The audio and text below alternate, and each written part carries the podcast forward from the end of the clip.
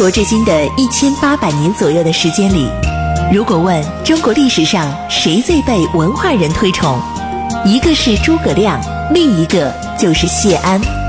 他凭借自己风流倜傥的名士之风，倾倒了李白、苏轼、王安石、辛弃疾、陆游等无数文人。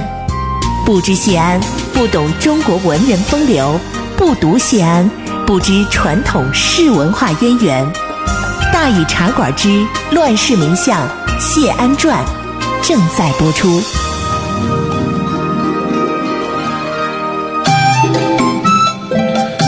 安时风流无奈何，欲将赤骥换青鹅。不辞便送东山去，临老何人与唱歌？今天呢，继续给大伙儿说乱世名相谢安传啊。之前咱们说到哪儿啊？咱们说到呢，这谢安呢，在完成了淝水之战之后。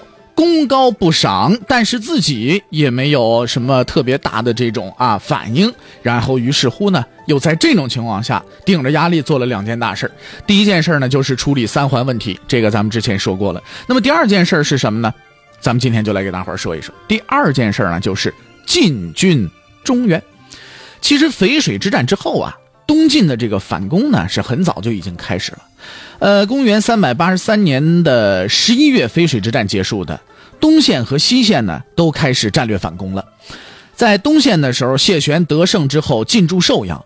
三百八十四年正月，也就是两个月之后，他就派刘牢之呢向北攻克了谯城。西线这边，桓冲二月死的，但是在去世前，他立刻趁着前秦兵败，派部将郭宝出兵新城。秦军呢已经无心恋战，很快新城、魏行、上庸三郡呢纷纷投降。到二月份，桓冲去世了，但是西线这边收复失地可没有因此就停下了。到四月份，谢安派这晋陵太守赵统呢进攻襄阳，一举收回了这汉水上的重镇。从三百七十九年就失去的襄阳城，这回呢又回到了东晋的手里边啊。到了五月份，谢安又命令凉州刺史杨亮领兵五万进军巴蜀，各地可以说是捷报频传呐。西线虽然桓冲没了。哎，但是事儿呢一点可没耽误，于是乎呢，淝水之战之后的大规模北伐也跟着就拉开序幕了。不过到这儿呢，我们还得先来说说一个问题，说什么问题呢？就是啊，历来南方北伐都要碰到的问题。不知道大伙儿有没有这个观察哈？这粮运问题啊，都碰到一个什么问题？就是粮运的问题。大伙儿呢有没有这种观察？你回想一下咱们历史上这些个朝代。基本上都是北统一南，而不是南统一北。这个事儿呢，从客观上来讲，我们可以把它归结到一个问题上，就是粮运问题。在古代呀，南方你像骡子、马了之类的，这是非常少的。东晋那时候呢，连司马曜、谢安他们出行都是坐牛车，那没事的时候也从来不骑马。南方跟北方打仗，主要的运粮手段走水路，最厉害的兵种也是水军。由于这个客观因素，历来的北伐战争碰到的最大难题就是怎么保持这粮道的畅通。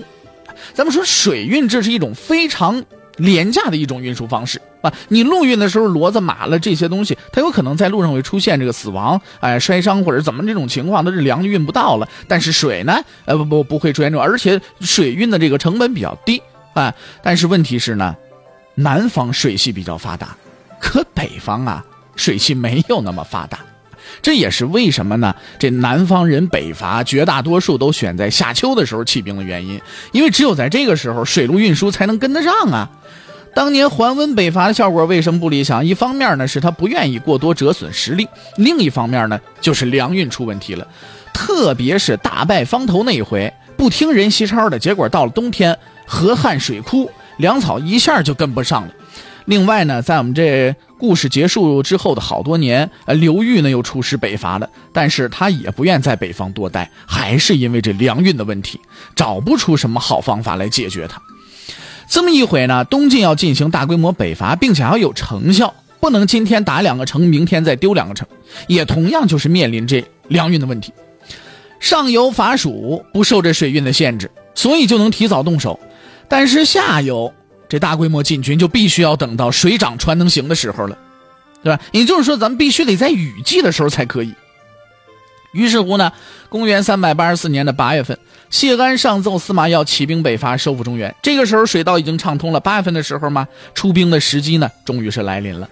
谢安很快就做出部署，兵分三路进取中原。首先呢，任命谢玄为前锋都督，作为第一路，从徐州、广陵北上；然后呢，以桓石前为第二路，从豫州起兵。这一路在战略上受都督谢玄的节制。第三个呃路数呢，就是命令荆州刺史桓世民派兵从襄阳出发，攻取已经空虚的洛阳。桓家这两个孩子本来就担心叔叔桓冲这么一死啊，桓家这地盘呢可能就要丢了。可是没想到的是呢，谢安居然就把他们俩都提拔成刺史了，于是心气儿也就顺了，对谢安的命令呢也是言听计从。桓世民立即出兵攻克鲁阳，很快又派遣这河东太守高茂一举拿下了洛阳。这样一来，这上游形势就一片大好了。那么我们再来看看下游这一头，出兵之前，下游这边出了点小事儿。这豫州刺史桓世谦呐，突遭母忧，怎么回事呢？就是说他母亲突然去世了。在古代都讲究回家丁忧三年，那丁忧必须是守孝啊。在当时来说，这是十分重大的事儿啊。于是桓世谦必须辞职，给母亲守孝三年。那么下游这北伐的大任就一下又落在谢玄的肩上了。咱们来看看谢玄是怎么进兵的哈。那么这些呢，都是在公元三百八十四年。第一就是收复兖州。八月份，谢玄从广陵带北府兵北上，兵到下邳，准备夺回彭这淮北的彭城。前秦的徐州刺史听到这消息，心里害怕，跑了。谢玄立刻渡过淮河，占领彭城。九月，谢玄派刘牢之进攻前秦兖州刺史张崇，张崇呢也是闻风丧胆，当即弃城而逃。于是谢玄又收复了兖州。这个时候，谢玄和北府兵啊，那已经是名震天下了。那些个留在北方的汉族百姓们呢？当时不是都举族举村的躲在城堡屋里吗？是不是啊？屋堡里。这一回老百姓一听说，呵，我们谢玄大将军打到兖州了，一下乌拉超都从这个屋堡里边跑出来了，纷纷赶来迎接大晋的军队。大家这激动啊！我们可算等到这一天了。我们在这龟壳里待多长时间了啊？结果北府兵所到之处，黄河南岸所有屋堡全都跑来投诚了。这样，东晋和前秦划淮河为界的日子一去不复返了。这是第一步收复兖州，第二步收复青州。兖州已经收复了，谢玄一看这季节现在已经是十月份了，天气这要是一冷，北方这，哎，这一冻上，这运粮的水路那就成问题了。于是经过一番筹划呢，就采取了都护哎文人氏的这个计谋，啊，呃，以最快的速度呢修建了一个所谓的水利工程，啊，后来呢人们就把它叫什么叫青州派。哦，他是怎么做的呢？就跟咱们现在呢多少类似，有点像。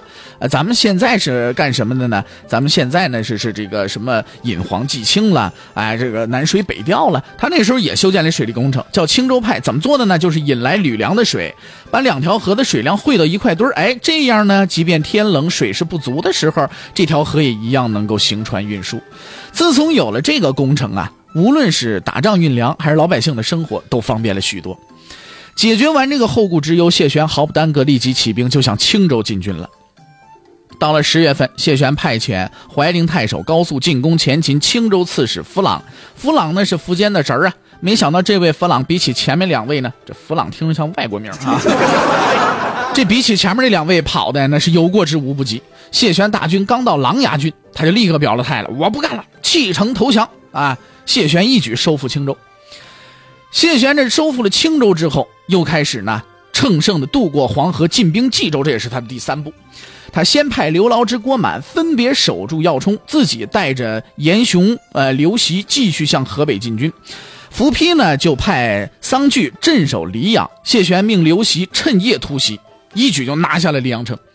那么到这时候，咱们来盘点一下。兖州、青州、司州、豫州已经全部收复了，于是朝廷下令让谢玄都督徐兖、青司、冀幽并着七州的军事，也就是把北伐前线的事儿一股脑就交给谢玄自己了。东线的战果这也是十分辉煌啊。那我们回头再来看谢安这个东西并举进兵中原的策略，到底取得了什么样的成果呢？这就是。把淝水之战前东晋下游以淮河为界，上游以汉水为界，甚至长江为界的疆域，一下子提到了以黄河为界。哎，这很可能就是谢安这次北伐的战略目标。咱们大家手边有地图，你可以翻一翻，这是多么大的一个难度啊！长江、淮河，再到黄河，你看看这个程度。桓世民收复了洛阳，谢玄甚至渡过黄河，打的冀州，那么整个黄河以南地区就重新都归入了东晋的版图了。紧接着，西线再度告捷。十二月，西线收复凉州。三百八十五年四月，蜀郡太守任权，呃，当然了，跟这公孙策没什么关系啊。攻克成都，这又收复了益州。我们再来看这一回北伐，首先是因为把握住了时机，所以敌人个个是望风而逃，晋军一直都十分的顺利。这在东晋历史上几次北伐当中，这一回那是成果最丰硕的一回了。经历了这一次北伐的东晋，也达到了自打东晋建国以来从来没有过的最大的版图。谢玄那边在前线北伐，那么我们呢还得把视线收回来，再来说谢安。这个时候呢，他那活宝女婿王国宝啊，就该登场了。那么王国宝究竟做了一些什么事情呢？谢安接下来又采取了一些什么策略呢？今天咱们先不说了，看一下时间，马上是半点广告，广告之后是大禹茶馆的话说唐朝，广告之后，咱们再见。